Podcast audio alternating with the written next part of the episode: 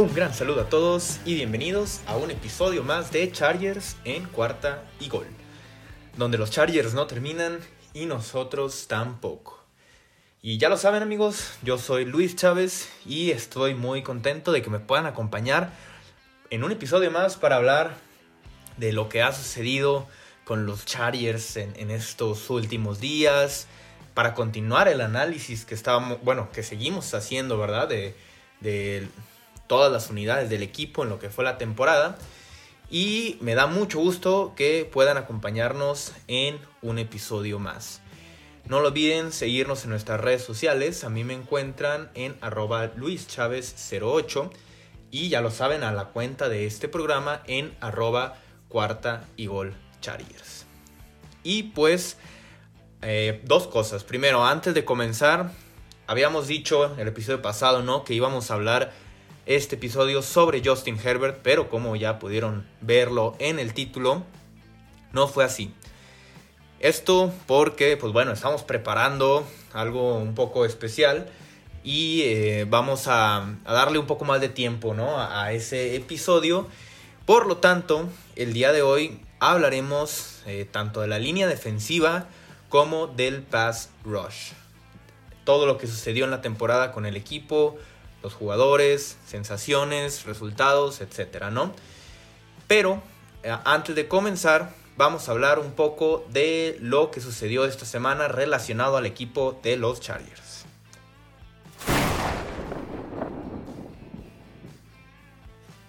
Y muy bien, eh, vamos a empezar entonces con lo que, lo que sucedió esta semana, ¿no? Que fueron varias cosas. Primero que nada, el, el nuevo entrenador de equipos especiales, que de hecho la noticia se dio por ahí del miércoles, jueves, si no mal recuerdo, casi acabamos de subir el episodio de la semana anterior, por lo que no hablamos sobre eso.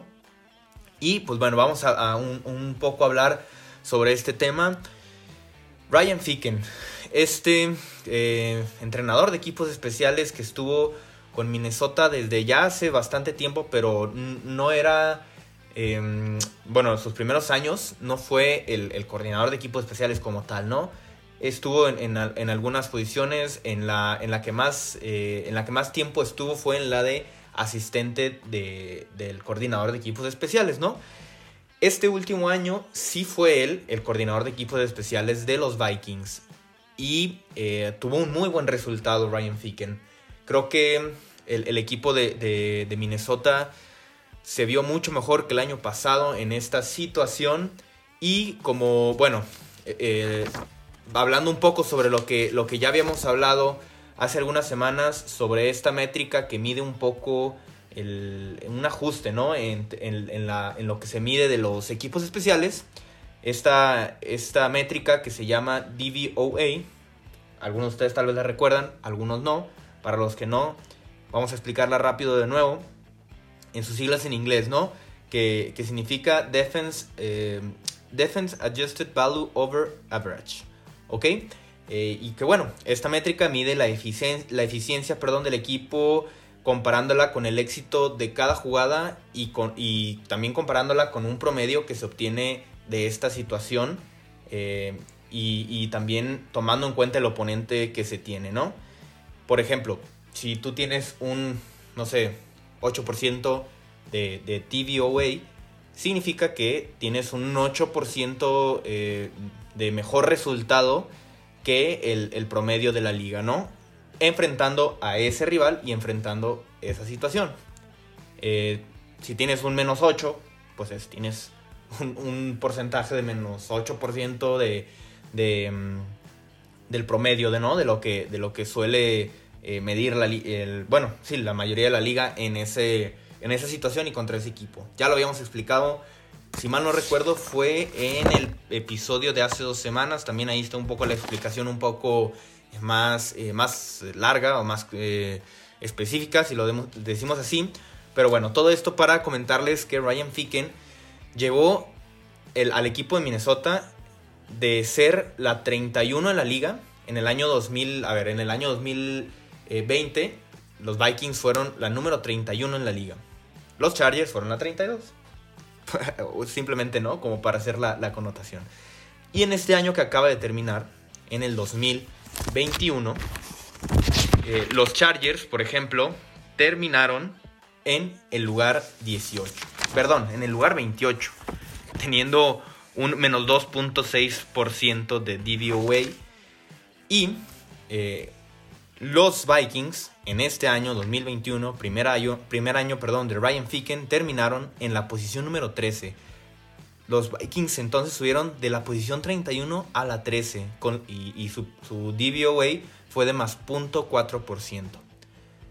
Así que una... Por lo pronto, bueno, ya Ficken logró eh, transformar un equipo de ser el 31 peor en esta métrica al número 13. Obviamente, a ver, no, no creemos que los Chargers, o bueno, no, tampoco hay que esperar, ¿no? Que los Chargers con este nuevo entrenador en, en equipos especiales eh, pase de ser el 28 a ser el 10 o el 8 o algo así. Pero que por lo menos eh, siga mejorando, ¿no? Tal vez que suba del 28 al 20, 16 por ahí un rango a, la mitad de la liga, ¿no?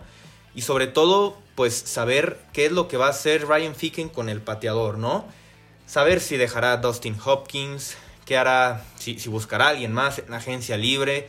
Tal vez, obviamente en el draft lo veo muy complicado, esto no, suele suceder mucho.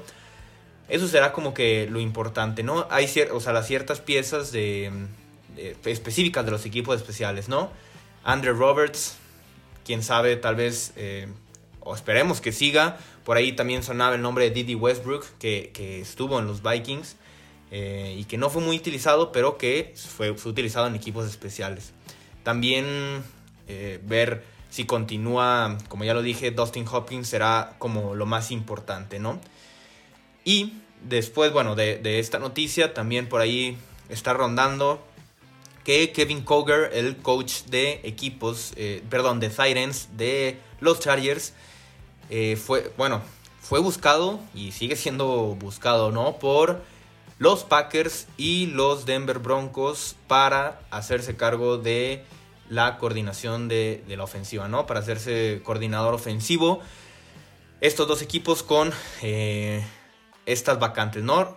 Primero los Packers porque eh, Nathaniel Hackett pues es el nuevo entrenador de, de, los Broncos, entonces dejó esa posición libre y lo están buscando los Packers porque ya estuvo ahí en temporadas anteriores, ¿no?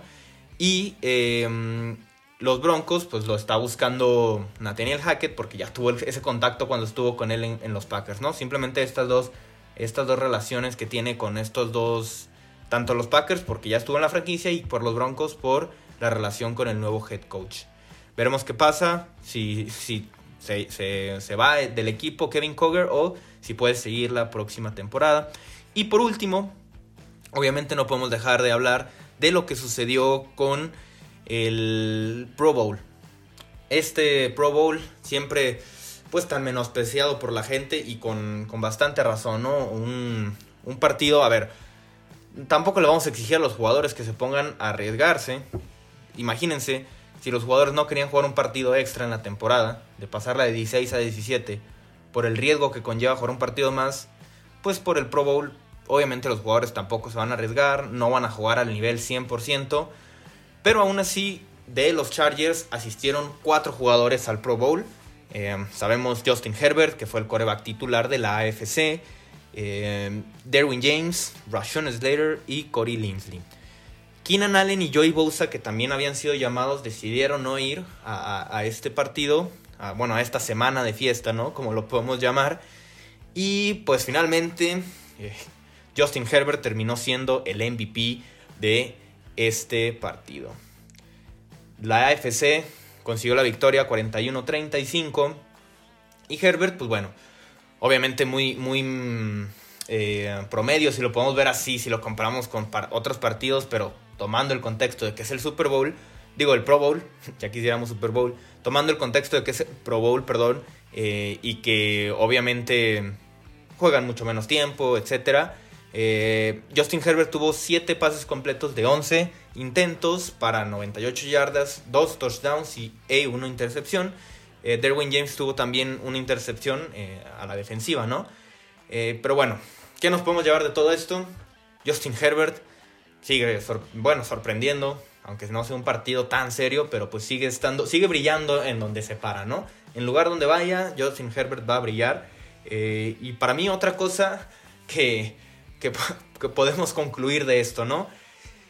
Y es que Justin Herbert necesita un Tyrant. Imagínense ustedes a Mark Andrews en los Chargers. No, no, tendría, no tendría punto de comparación. Sería, para mí, algo así como eh, tomando un poco de distancia, ¿no? Con la comparación, pero eh, Patrick Mahomes y Travis Kelsey, yo creo que algo así podría suceder si Justin Herbert tuviera a un Tyrant como Mark Andrews, porque, pues bueno, los dos pases de touchdowns fueron para Mark Andrews. Así que bueno, esto fue lo que sucedió con los Chargers eh, en esta semana. Vamos ahora sí a eh, hablar del tema de hoy.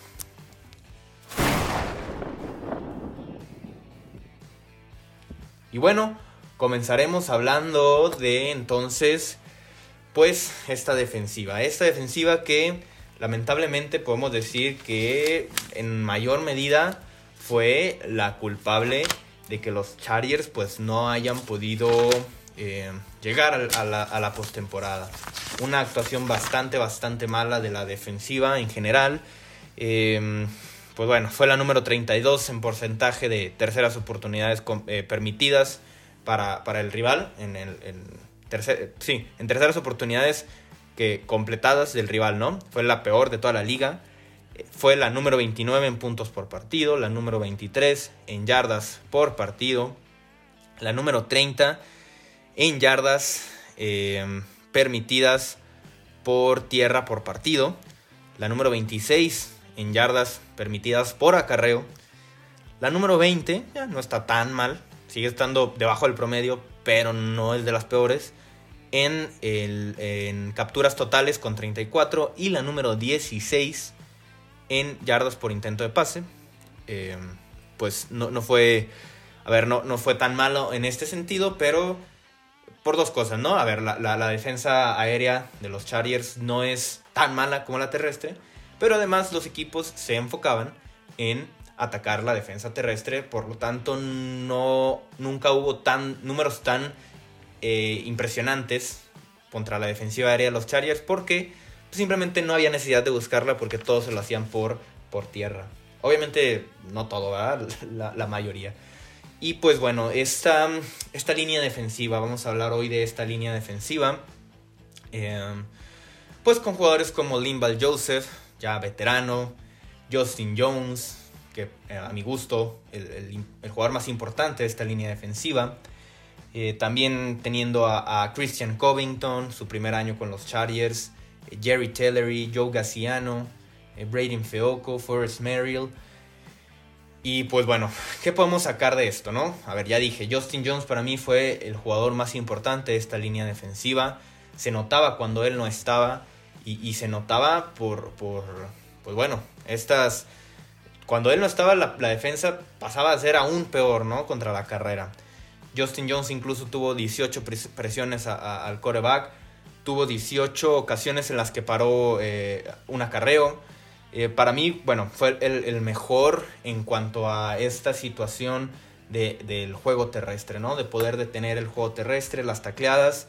Y, pues bueno, los demás jugadores titulares que, suele, solían, o que bueno, estuvieron la, mayor parte de, de, los, de los snaps, fue eh, tanto Limbal Joseph como Justin Jones, que ya lo mencionamos, y también eh, Christian Covington, ¿no? Limbal Joseph y Christian Covington, pues jugando más del 50% de snaps de, toda la temporada, cada uno de ellos. Pero la verdad, pues no, no se vieron. No se vieron tan bien. Eh, se vieron muy mal. A ver, hay que ser sinceros. Uno, uno, a ver, uno pudiera llegar aquí a decir, bueno, eh, Christian Covington, mm, pues se vio más o menos bien. Limbal Joseph, pero a ver, la defensiva terrestre de los Chargers fue la peor de toda la liga. Por más que, por, por más excusas que queramos poner y por más eh, decir que Ay, se vio bien acá, se vio bien acá, pues no, no podemos decir nada. La defensiva de los Chargers fue pésima contra la carrera. Sabemos que la mayor eh, responsable de defender los acarreos, pues es la línea defensiva, ¿no? Tanto los tackles defensivos como los, eh, bueno, los linieros defensivos. Y tanto Justin Jones como Limbal Joseph como Christian Covington, pues no se vieron bien. Y los suplentes, Joe Gaciano, Braden Fioco y Forrest Merrill, em, pues creo que tampoco, a ver, no, son, no fueron nada del otro mundo. Cuando jugaron, sobre todo, em, sobre todo Forrest Merrill, pues incluso desde la pretemporada se esperaba un poco de él, un poco más. Estuvo ahí rondando entre el equipo de práctica, entre el que lo subían si alguien estaba con COVID o si alguien estaba lesionado, lo volvían a bajar y, bueno, Brady Fioco y Joe Gaciano tuvieron em, buenas actuaciones cuando se los permitieron, pero no tuvieron, o sea, no, no, pudieron em, jugar mucho, ¿no? Y fue por, por obviamente, decisión del, del, del, coordinador defensivo y también, obviamente, de Brandon Staley. Eh, Brady Fioco solamente jugando 122 snaps. Eh, Joe Cassiano jugando el 20% de snaps. En realidad no... A ver, si queremos una mejora considerable en esta línea defensiva, eh, pues es imposible culpar al esquema, ¿no? Obviamente el esquema tiene mucho que ver. Si lo podemos decir así, el esquema defensivo de los Chargers fue muy malo. Pero también los jugadores, ¿no? O sea, creo que aquí por parte de, ambas, eh, pues sí, por, de ambas partes, valga la redundancia, pues las cosas se vieron muy mal. Y creo que tiene que haber cambios muy drásticos en, esta, en esta situación, ¿no? Em, pues los que vayan a ser agentes libres, mm, pensarla dos veces antes de, volverlos a, a, firmar, ¿no? Eh, también buscar en el draft, buscar en la agencia libre. Hay, hay muchas, muchas este, posibilidades, ¿no? Tal vez te puedes quedar con uno o dos de estos jugadores. Eh, Justin Jones para mí sí se tendría que quedar. Y lo demás, pues buscar cómo resolverlo. Y, no, no, no, es tan difícil. O sea, a ver, bueno, claro que es difícil, pero no es imposible. Lo vimos eh, lo que pasó esta temporada con la línea ofensiva. Fue de las peores de la liga el año pasado. Y borrón y cuenta nueva. Quitaron a la mayoría de ellos. Y trajeron a todos, tal vez por, ya sea por la agencia libre y por el draft. Y vean la, mejoría que hubo. No dudo que puedan lograr esto en eh, la gerencia general, trayendo agentes libres y obviamente invirtiendo picks del draft en, este draft que, que, además tiene, está bastante cargado de, de linieros eh, defensivos y de tackles defensivos. Así que yo creo que de las primeras tres rondas el equipo incluso si me apuras, podría buscar a dos, ¿no? Obviamente falta mucho para el draft y habrá mucho que analizar, pero eh, eh, viendo los prospectos que hay el número de prospectos que hay, pues los Chargers podrían ir en busca de dos de ellos, ¿no?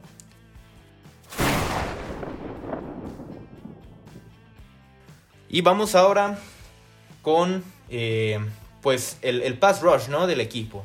Que el pass rush, como ya dijimos, pues no se vio tan, tan mal. creo que mm, se vio obviamente mejor que la defensa terrestre. Aquí vamos a hablar de jugadores como Uchenna Nwosu, Joy Bosa, Kyler Fackrell y Chris Rumpf. Más o menos estos jugadores que fueron... Obviamente aquí estoy tratando de dividir porque en situaciones también algunos de los linebackers que hoy no vamos a hablar de eso eh, jugaron papeles en cuanto al pass rush, ¿no? Eh, tal vez con eh, Kenneth Murray, perdón, había olvidado el nombre, eh, Drew Tranquil, etcétera, ¿no? Pero hoy hablando de, estos jugadores en la posición de, Edge Rushers. Y pues bueno, aquí también podemos sacar bastante cosas positivas. Aquí creo que un poco más de lo que hablábamos hace rato de la línea defensiva. Porque vamos a empezar con el jugador que merece que empecemos, ¿no? Obviamente Joey Bosa, el alma defensiva de este equipo junto a Derwin James. Joey Bosa cada año logra mejorar sus estadísticas cada año, logra, eh, pues sí, mejorar como jugador. Este año que pudo estar en, muchos más partidos, no tuvo problemas como otras temporadas con las lesiones. Y Joy Bosa, eh, vamos a hablar de unas de sus estadísticas, ¿no? Siete balones, eh, siete fumbles forzados, perdón. sabemos que no se recuperaron todos, pero en esta situación Bosa era, bueno, fue de los mejores de la liga. 10.5 capturas, obviamente el jugador con más capturas de todo el equipo. 5 tacleadas para pérdida. 20, 20 golpes al coreback. Estas no son capturas, pero son golpes. O sea, el coreback tal vez puede soltar el pase, pero llega Bosa a, a dar el golpe, ¿no? O sea, muy cerca de conseguir la captura. Y este número, 43 presiones al coreback.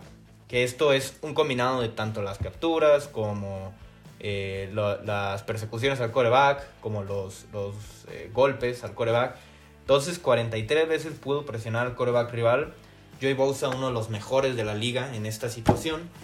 Y por otro lado, Uchenen Wosu, que se vio mucho mejor al final de la temporada al inicio de la temporada empezó así como que algo tibio, ¿no? Así no, no lograba conectarse. Bueno, eso era lo que yo percibía. Pero de la mitad de la temporada para adelante se vio mucho, mucho mejor. Uchenen Wosu es un agente libre. Y, y, el equipo yo creo que va a buscar retenerlo. Es de los mejores agentes libres en cuanto a la posición. Eh, si, me preguntas, yo creo que de, top 5 en cuanto a agentes libres en la posición de, Edge. Así que no creo que el equipo vaya a dejarlo. Em, con cifras de Spot, Sport Track, perdón, Spot Track, eh, tenemos que eh, más o menos el valor estimado de Uchenen Wosu y un contrato justo comparándolo con, la liga, eh, con, bueno, con los demás jugadores de esta posición en la liga, el dinero, etc. Sería un contrato por 5 años y 12.1 millones. Un total de 60.5 millones. Este no es el episodio para analizar eh, esta situación con los agentes libres, pero creo que valdría la pena eh, llegar a un acuerdo con Uchena. Em, tal vez estos 12 millones puedan parecer mucho. Puede llegarse a un acuerdo por 10 millones para que siga en el equipo. Habrá que ver eh, qué, es lo que sucede, pero Uchena en Wosu se vio muy, muy bien. Él tuvo 17 golpes al coreback. 8 tacleadas para pérdida, 5 capturas, 30 presiones al coreback.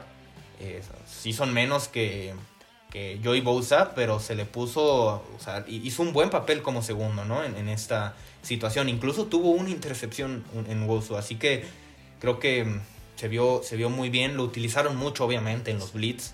Eh, todo el tiempo estando eh, en estas situaciones específicas de blitz, ¿no? Porque él siempre va a buscar eh, esta posición siempre busca ir tras el coreback, pero en jugadas de blitz era de los que más utilizaban. Y él pues jugó un muy buen porcentaje de, las jugadas en el equipo, ¿no? En la defensiva, eh, más del 65%, casi siempre lo veíamos en el campo. Creo que Nwosu tuvo un muy, em, pues sí, una muy buena actuación y para mí merece eh, que el equipo lo vuelva a firmar. Y pues bueno, los demás jugadores en esta posición, Kyler Fackrell, que mm, recordemos lo trajeron también en, esta, en, este, en este año, en esta temporada en la agencia libre. Batalló bastante con las lesiones Kyler Fackrell.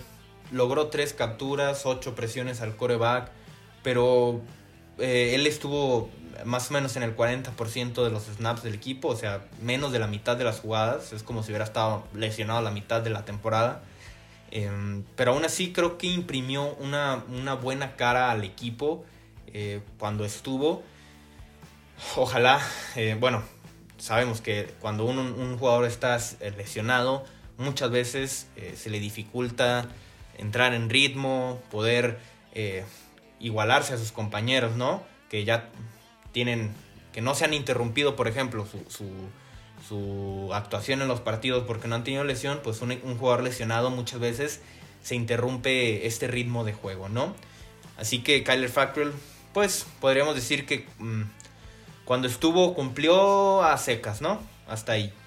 Y Chris Rumpf, este novato del equipo, que no fue utilizado tanto en jugadas defensivas, él estuvo en el 16% de snaps defensivos en lo que, bueno, en estos snaps defensivos logró conseguir una captura, tres golpes al coreback, dos tacleadas para pérdida, cinco presiones al coreback rival.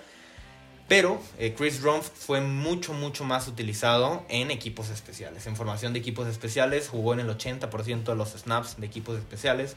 Eh, de cada cinco jugadas él jugó en cuatro. Siempre lo veíamos ahí. Creo que también eh, se vio bastante bien, considerando también que es novato.